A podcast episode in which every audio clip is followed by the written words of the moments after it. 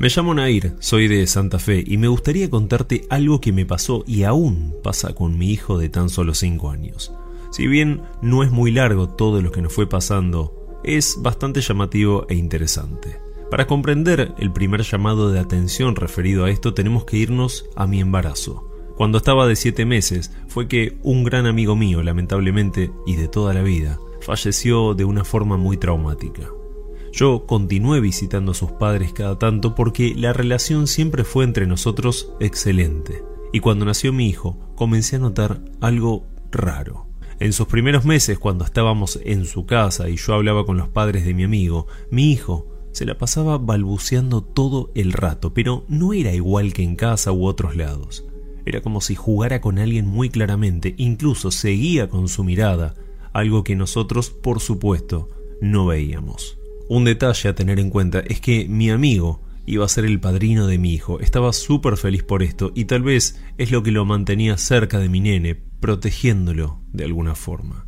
En muchas oportunidades escuché sobre que los chicos y bebés hasta cierta edad pueden ver y sentir mucho más que nosotros los adultos, pero encontrarme con esta situación fue muy diferente a leerlo o escucharlo de otro. Lo estaba viviendo en carne propia.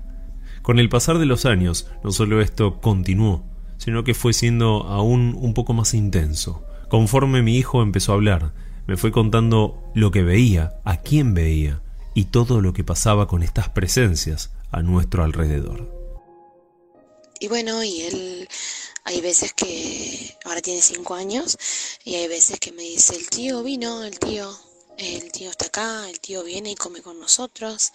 Em, el tío viene, ese me dice una vez eh, que no podía dormir bien porque el tío lo visitaba en sus sueños y porque lo visitaba. Y me dice, me recordó un día que yo estaba cocinando, un mediodía, y él estaba jugando afuera y me decía que estaba jugando con con Casper, que Casper este que es el fantasmita de un dibujito y bueno, y en realidad era supuestamente su tío, él le decía tío del corazón. Em, y bueno, y él me decía que juega con, con el tío. En otra ocasión fue que, después de almorzar, me dijo que su tío había estado en la mesa con nosotros mientras comíamos, que antes de sentarnos en la mesa estuvo jugando con él y que también, en un momento mientras yo cocinaba, se acercó a mí y me abrazó. Te juro que se me caían las lágrimas por esto que escuchaba, porque sentía que era real todo lo que pasaba. Mi nene lo había visto y te podría decir que, en cierta forma, yo también lo sentía cerca. Una mañana mientras estábamos en la casa de los padres de mi nene, estábamos separados, fue así como así que mi hijo se paró, miró en dirección a la puerta y saludó súper feliz, diciendo, Chau tío, todos nos quedamos helados por esta imagen. Segundos después, él se dio vuelta, nos miró y nos dijo que el tío ya se iba.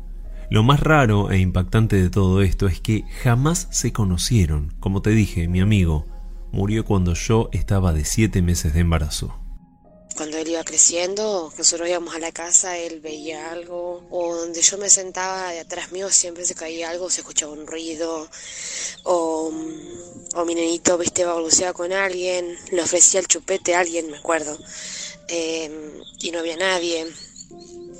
Eh, se azotaban las puertas, eh, se caían las cosas, todo en la misma casa de ellos donde él falleció. Hace muy poquito fue el último suceso. Quedé embarazada de mi segundo hijo y ese mismo día pasó algo rarísimo. Pero antes quiero contarte un detalle que no quiero olvidarme. Desde muy chica fuimos tres amigos inseparables. Uno de ellos falleció cuando estaba embarazada, como ya te conté, y hace tan solo unos años también falleció en un accidente de moto mi otro amigo. Por lo cual, del grupito de tres amigos que siempre fuimos, quedé yo sola. Éramos como hermanos, te lo puedo asegurar. Mi rutina diaria es llevar a mi hijo al jardín por la mañana y luego ocuparme de mi trabajo y de las cosas de la casa hasta el mediodía, cuando lo tengo que ir a buscar nuevamente. Esa vez, al entrar a casa pasada las 12 del mediodía, me pongo a cocinar y cuando voy al cuarto encuentro el cajón de más arriba con toda la ropa salida y tirada en el piso, solo ese cajón. Inmediatamente pensé que mi nene lo había hecho y le pregunté un poco enojada por qué había tirado la ropa, pero su respuesta fue distinta a lo que esperaba. Él me dijo, fue el hombre, mamá, ese que se acaba de ir.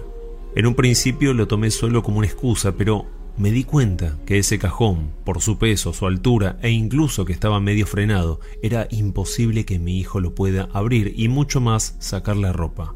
Me quedé mirando el cajón con un escalofrío que me recorría el cuerpo y le pregunté nuevamente qué pasó. Y él repitió lo mismo. No sé si tengo razón o no, pero siento que fueron mis amigos, o al menos alguno de los dos, que de alguna forma me quiso decir lo feliz que está por la noticia de mi embarazo.